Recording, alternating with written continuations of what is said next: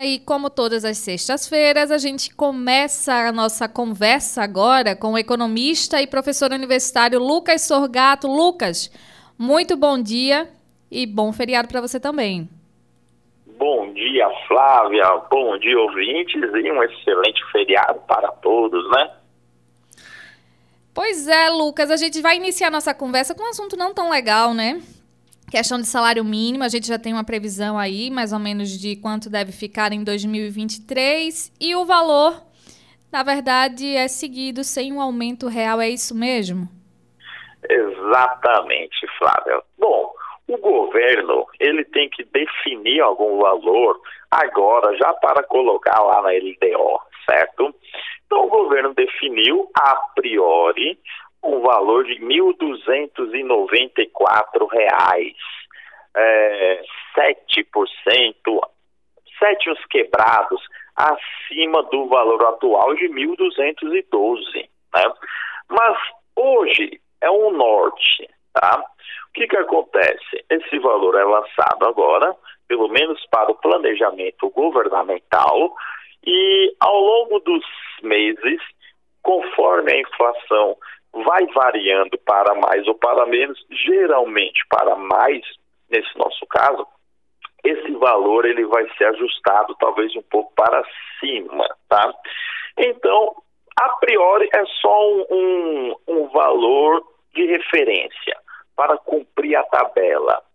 Eu acredito, Flávia, pelo que os indicadores de inflação de janeiro, de fevereiro e de março, principalmente, que foi o maior desde 1994, estão demonstrando que a gente certamente vai passar de uma inflação de 10% novamente para o ano de 2022.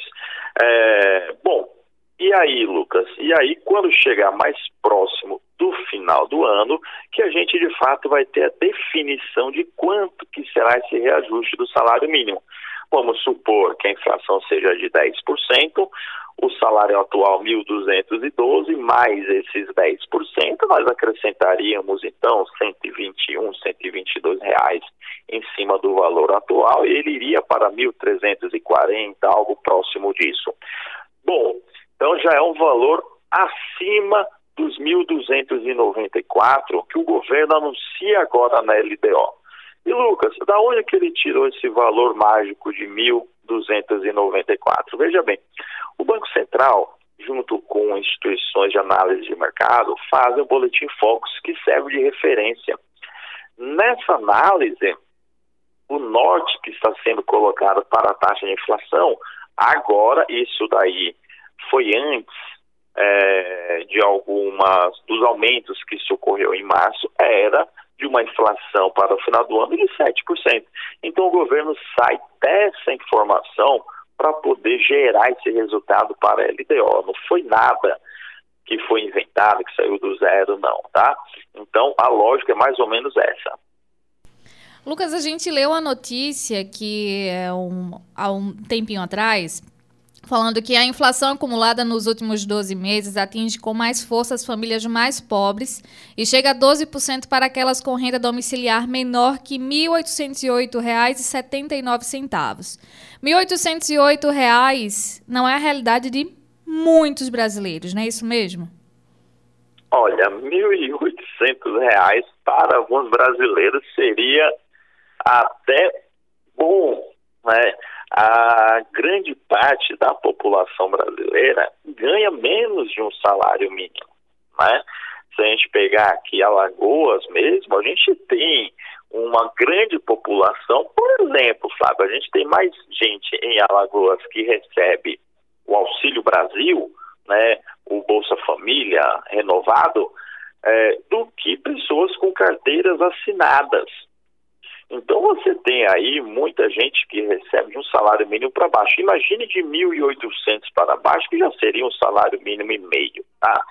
Evidentemente e infelizmente, quanto menor está sendo a sua renda, maior o comprometimento com bens e itens de necessidades básicas.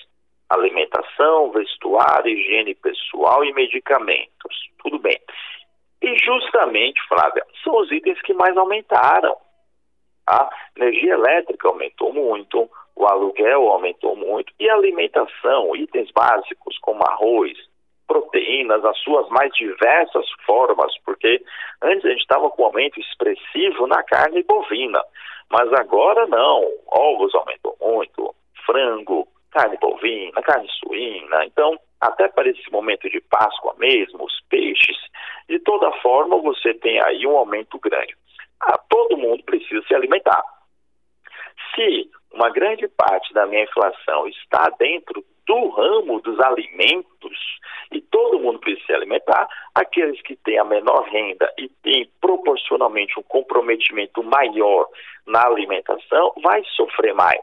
Por isso que quando você fala da notícia do acumulado, a inflação dos últimos 12 meses atingir de maneira proporcional mais a base que ganha menos ou até R$ 1.800, Realmente é verdade isso, Flávio. A inflação é muito nociva para a população mais carente.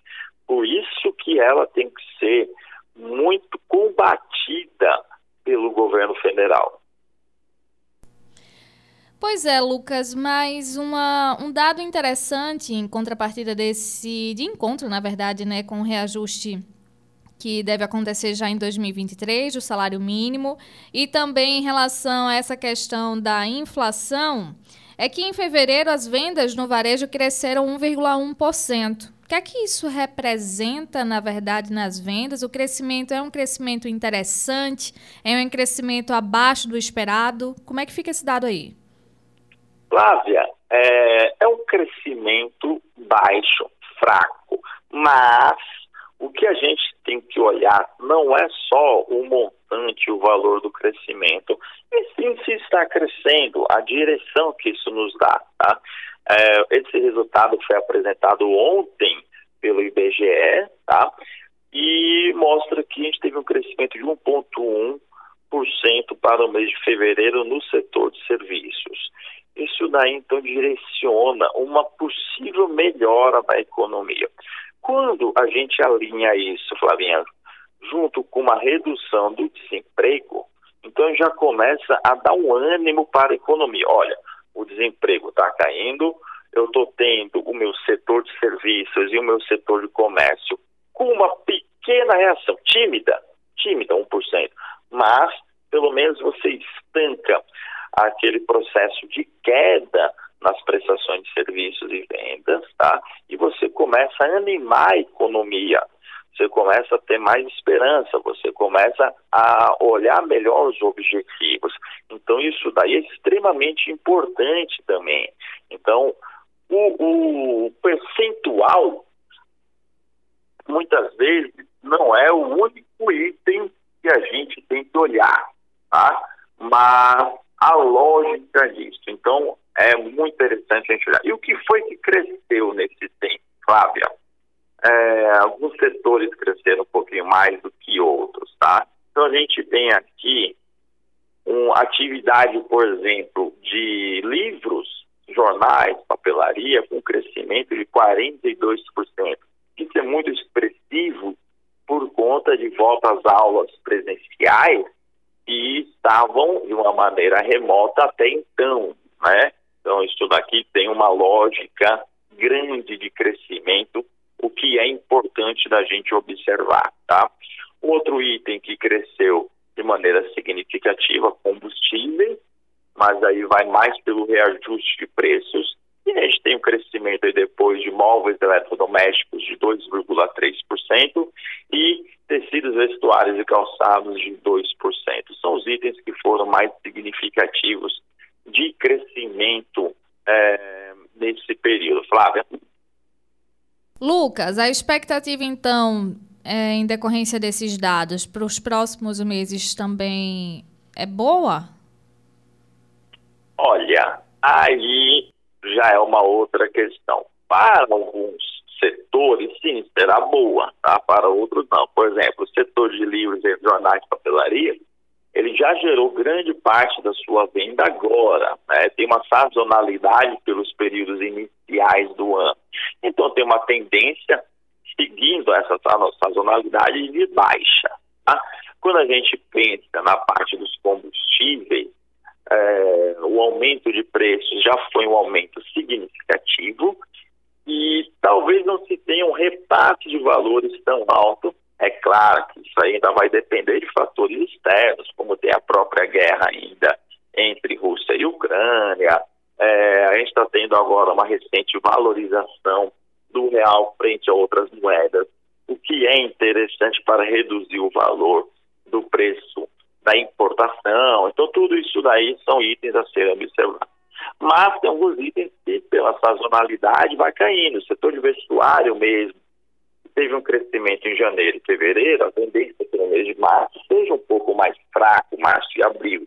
Não existe nenhuma data apelativa de vendas nesses períodos que a gente passa, é, não para esses itens, tá? Então, logicamente, você imagina o período é, de retração para o mês de março. Flavinha, não quer dizer que seja algo duradouro, é algo realmente sazonal da nossa economia. Pois é, Lucas, já que você citou aí a guerra da, da Ucrânia, né, Rússia e Ucrânia, levantou também uma questão né, na, na economia mundial. Será que o dólar tem perdido a força como moeda global? E se sim, por quê? E se não, também por quê? Olha, Flávia, aí é um debate que de fato começou a ser levantado agora, é, nesses últimos, com mais força, nesses últimos três, quatro meses, mas que já vinha sendo pensado, imaginado nos últimos quatro, cinco, até dez anos, com o ganho de força da China perante a economia global.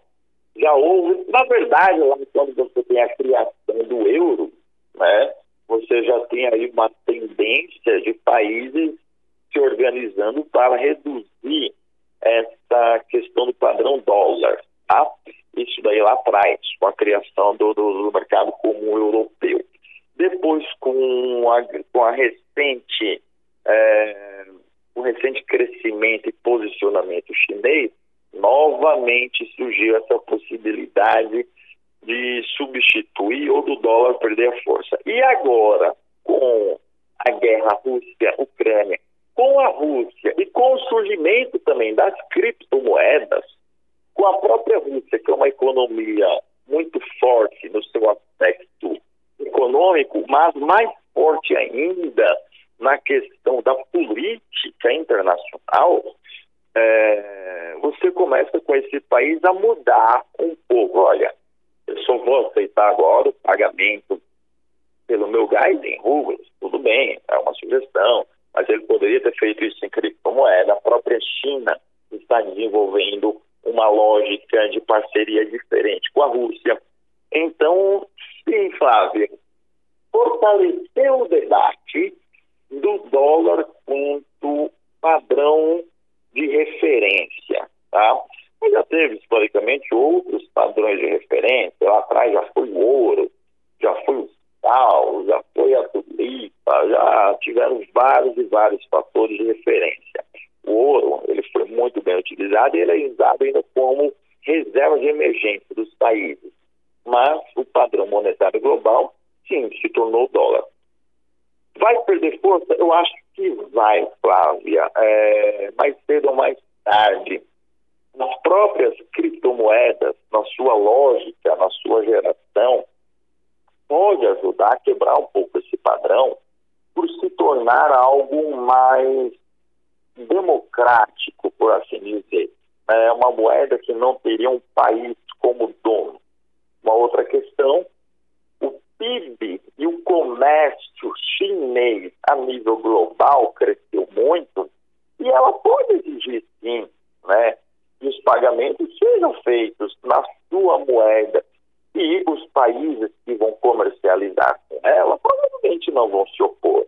Então você tem aí uma transição que está sendo analisada e está sendo colocada em pauta. Então eu acho sim que o dólar está perdendo força, né?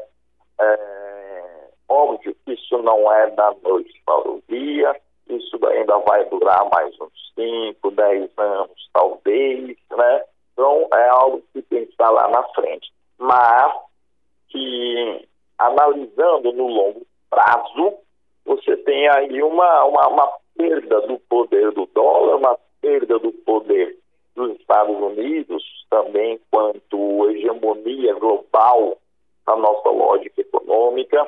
Então, tudo isso daí nos próximos 10, 15 anos, pensando nesse prazo, acho que pode ter uma mudança assim, Flávia.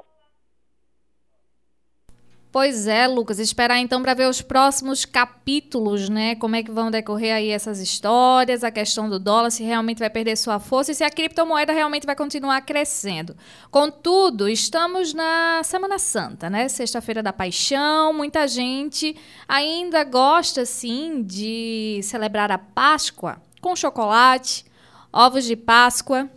Mas eu achei muito interessante, eu encontrei aqui uma matéria do Metrópolis e ele compara, né, ele fala que o valor do ovo de Páscoa concorre com o preço da gasolina e da carne. O ovo de Páscoa aqui em Maceió teve um reajuste de 15% comparado com o ano passado, ultrapassando, na verdade, os 80 reais. Ganhar ovo da Páscoa esse ano é luxo, né, Lucas? Olha, Flávia, com toda certeza, o preço do ovo de Páscoa deu uma, uma subida interessante. Vamos entender o que, que acontece também. Tá? O ovo de Páscoa, ele tem no, na sua composição, é, não é só o chocolate. Vezes quando a gente compara assim, tá, Lucas, tem o chocolate que pesa 300 gramas do ovo de Páscoa e custa 80 reais. E se eu comprar três barras de chocolate, vai dar a mesma gramatura, isso daí sairá por 15, 20 reais. Mas é o seguinte, no ovo de Páscoa você tem toda aquela estrutura dele, ele é muito mais frágil do que uma barra de chocolate e o público não gosta de comprar o ovo de Páscoa quebrado. Já a barra você aceita comprar a barra quebrada. Então, você tem um custo de transporte muito grande para o ovo de Páscoa. Você não consegue empilhar muitos, né? você não consegue é, vendê-los tão quebrados. Então, o custo de frete do ovo de Páscoa ele acaba crescendo muito. E o que é que foi que aumentou significativamente nos últimos anos, meses? Justamente o preço dos nossos combustíveis. Então isso daí deixa com que o ovo de Páscoa chegue mais caro, né? Ele é mais frágil, ele é menos, então ele tem uma perda maior, ele é menos aceito pelo público numa situação de quebras. Então você tem todos esses combustíveis, aumenta o risco do produto e faz o seu preço se elevar. Né? Além do apelo para a compra, né? Vamos supor que você com seu filho no supermercado, ele vai passar ali do lado, talvez ele veja um ovo de Páscoa que tem um brinquedo dentro, que tem um carrinho dentro, que ele já tem uma coleção, que ele assiste na TV ou que ele assiste no YouTube. E aí ele fala, mãe, eu quero aquele ovo de Páscoa. Então gera também esse apelo pelo período e faz com que a gente pague mais pelo produto, pela simbologia do que pelo conteúdo, tá? A lógica é mais ou menos essa. Evidentemente que aqui, é, dentro da Semana Santa também, tem outros produtos que aparecem, o bacalhau, para quem gosta, ou outros tipos de peixes estão muito bem servidos e avaliados nesse período, né? E um ponto, Flávia, por conta da própria pandemia, é, a ida a supermercados, buscar o ovo de Páscoa tem um crescimento tá, nesses últimos tempos. Então, isso daí fez com que a projeção para o ano de 2022 seja melhor do que até do período de 2019, é, pré-pandemia, nesse sentido. Pois é, Lucas, e com uma previsão para 2023 de um salário mínimo de 1.294 e o ovo da Páscoa aumentando desse jeito, gasolina aumentando desse jeito, carne, cesta básica, como já dizia Zé Cabaleiro, nem o valor da merenda vai dar para pagar. Eu não tenho renda pra descolar a merenda, cansei de ser duro. Vou botar minha alma venda. Eu não tenho grana pra sair com o meu broto. Eu não compro roupa, por isso que eu ando roto. Nada vem de graça, nem pão, nem a cachaça. Quero ser o caçador, ando cansado de ser caça. A vida do brasileiro tá complicada, né não? o ano de 2022 que parecia mostrar uma melhora não está fazendo isso nos seus primeiros meses, Flávia. Lucas, foi um prazer conversar com você nessa sexta-feira santa. Bom feriado, aproveite bastante. A gente fica por aqui. Muito obrigado. Bom feriado, boa Páscoa para você e todos os ouvintes. Conversamos então com o economista e professor universitário Lucas Sorgato. Daqui a pouco vem o repórter CBN. Eu não tenho renda pra descolar a merenda, cansei de ser duro. Vou botar minha alma venda.